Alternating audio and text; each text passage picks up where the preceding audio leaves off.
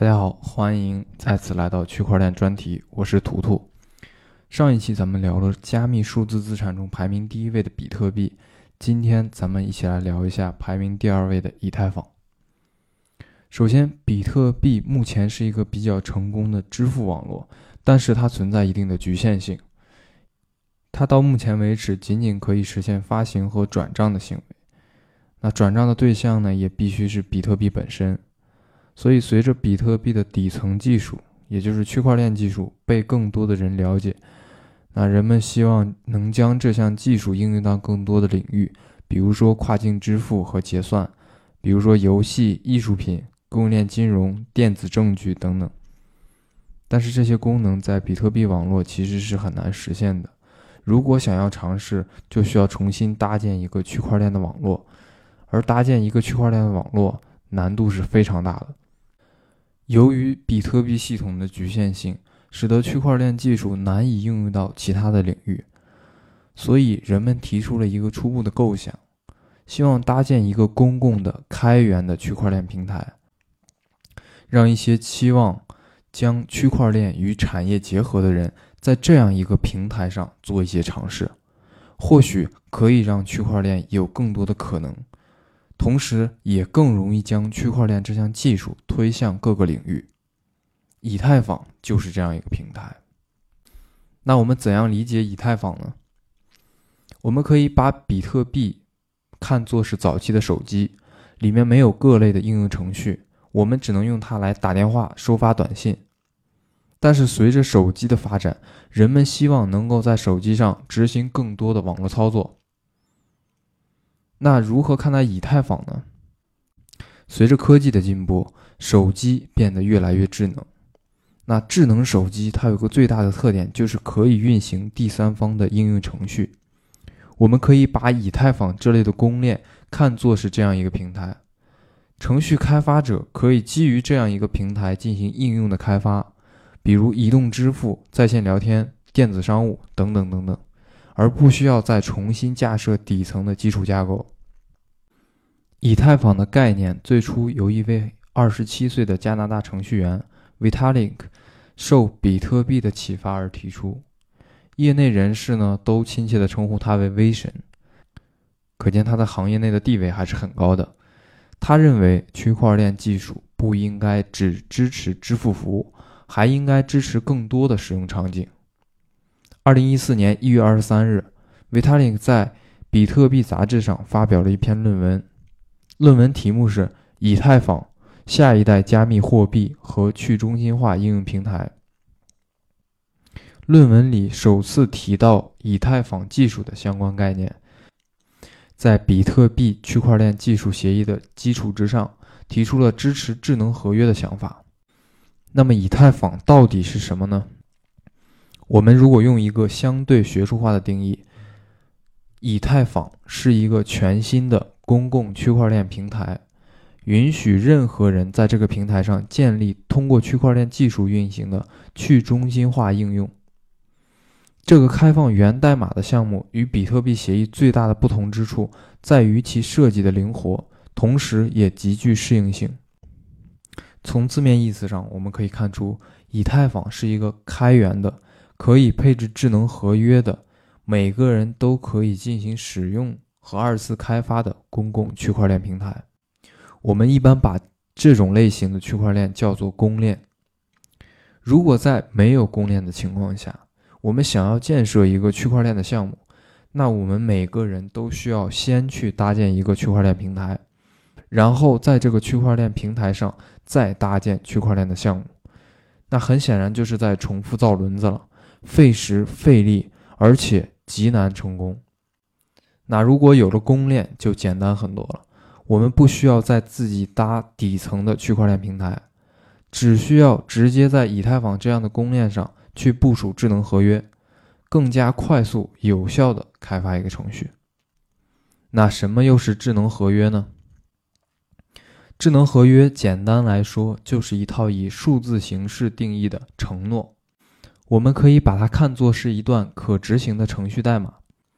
当满足一定条件时，程序就可以自动执行。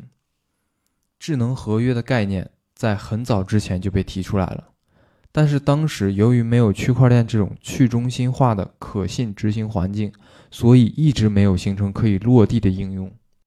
那么公链上的智能合约是怎么运行的呢？我们用一个比较生活化的例子来帮助大家理解智能合约的价值。比如说，二零二一年春节期间，十二岁的小明又一次收到了爷爷给的一千块压岁钱。小明每年都能收到这一千块的压岁钱。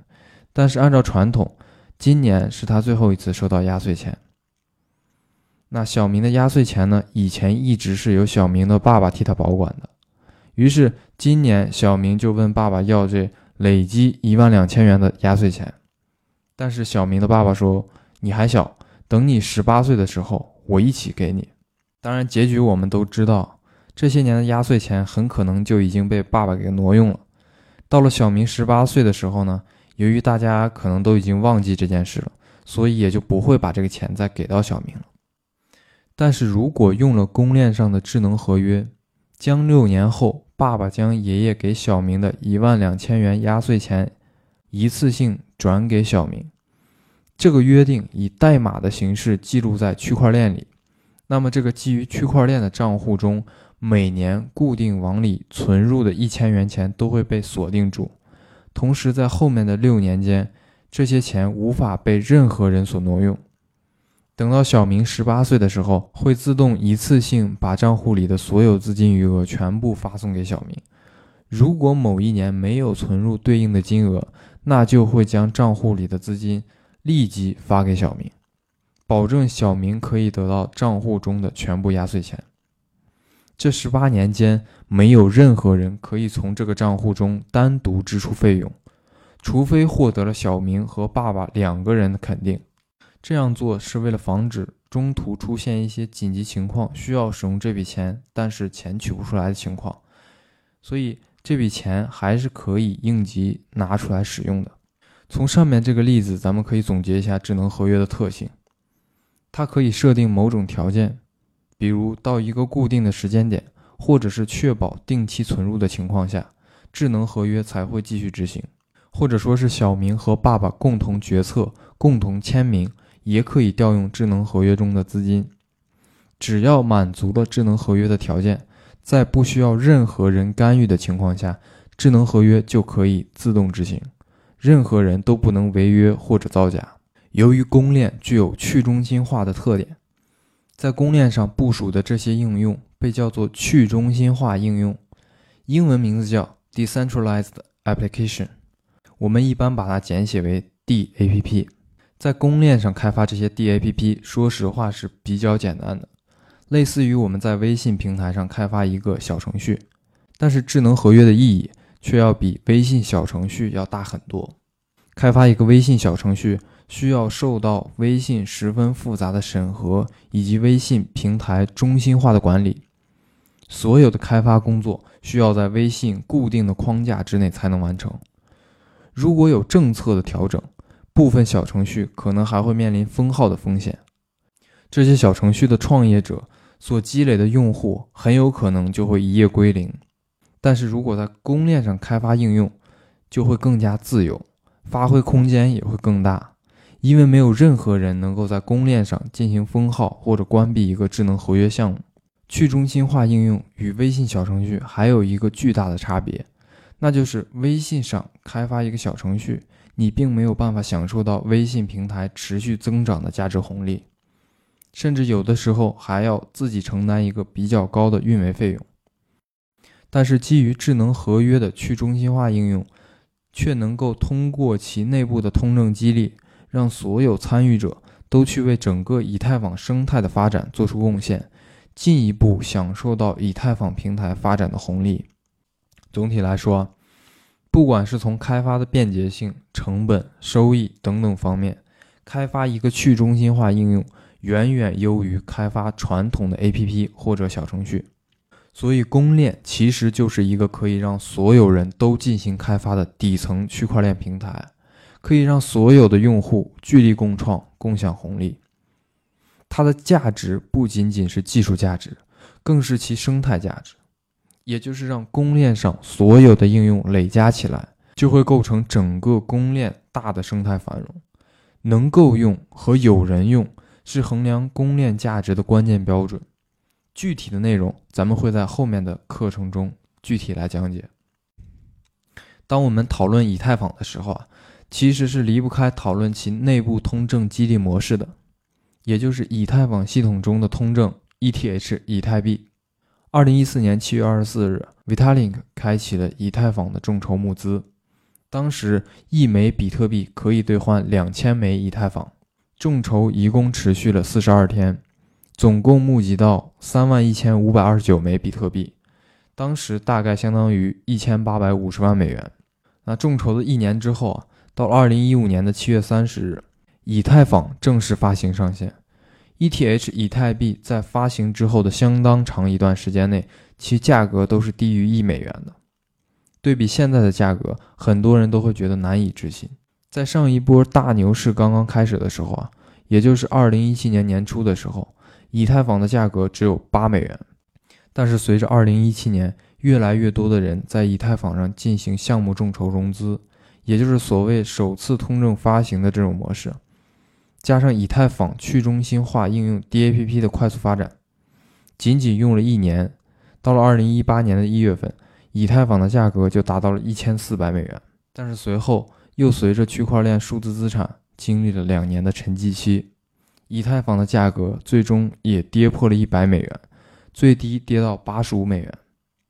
这是由于 ICO，也就是我们刚刚提到的首次通证发行的模式，被证明存在严重的内在缺陷。大多数在以太坊上进行融资的项目，随着时间的推移都消失不见，可以说是一个泡沫破裂的过程。但就是在这样的潮水退去的情况下。才能够看得出哪些人是奋力前行者。他们不断在公链上进行尝试，开发有价值的智能合约和去中心化的应用。事实证明，这些探索者的努力并没有白费。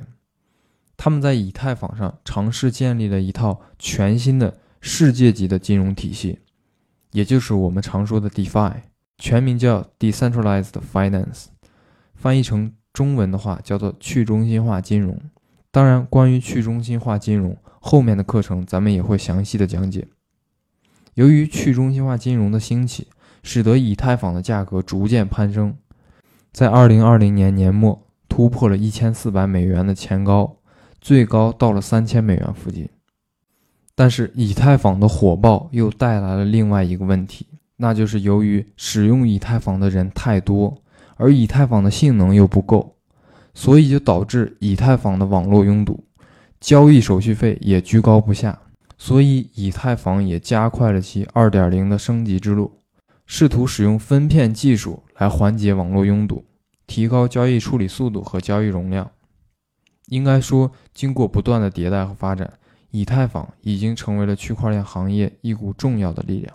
在2020年，除了分布式金融 DeFi 之外，还有最近比较火热的加密艺术品 NFT、游戏道具等等一系列新的应用，这些都是基于以太坊公链所进行的尝试。近年来，越来越多的人认识到以太币和比特币存在根本上的不同。我们前面讲过，比特币被称为数字黄金，而以太坊呢，则被人们称为数字石油。因为不管是去中心化金融 DeFi，还是加密艺术品 NFT，或是一些其他的产业应用，都需要消耗一定程度的以太币作为底层的燃料供应。石油是我们生活中最重要的原料之一，我们使用的大多数生活用品、生产工具都是由石油直接或间接生产出来的。在区块链世界也是这样。各种各样的应用虽然已经出现了百花齐放的特征，但是大部分应用都是在以太坊上诞生运转，因此以太坊也成为了一个庞大的世界级商业生态。但是在这个生态中呢，每一个项目的诞生，每一个项目间的每一次转账互通，甚至账号间的每一次交互，都需要消耗以太币，所以。以太币已经成为以太坊这个大的商业生态上的通行货币，链接了各个 DAPP 的一种价值互换，使得不同的 DAPP 构成了一个可扩展、高度紧密连接、可以组合的新的生态体。相信在不久的将来，以太坊2.0会有新的进展。应该说，以太坊和公链的故事才刚刚开始。未来的课程中呢，我们也会详细讲解如何看待以太坊未来的发展。好了，今天的节目就到这里了，感谢大家的收听，我们下期再见。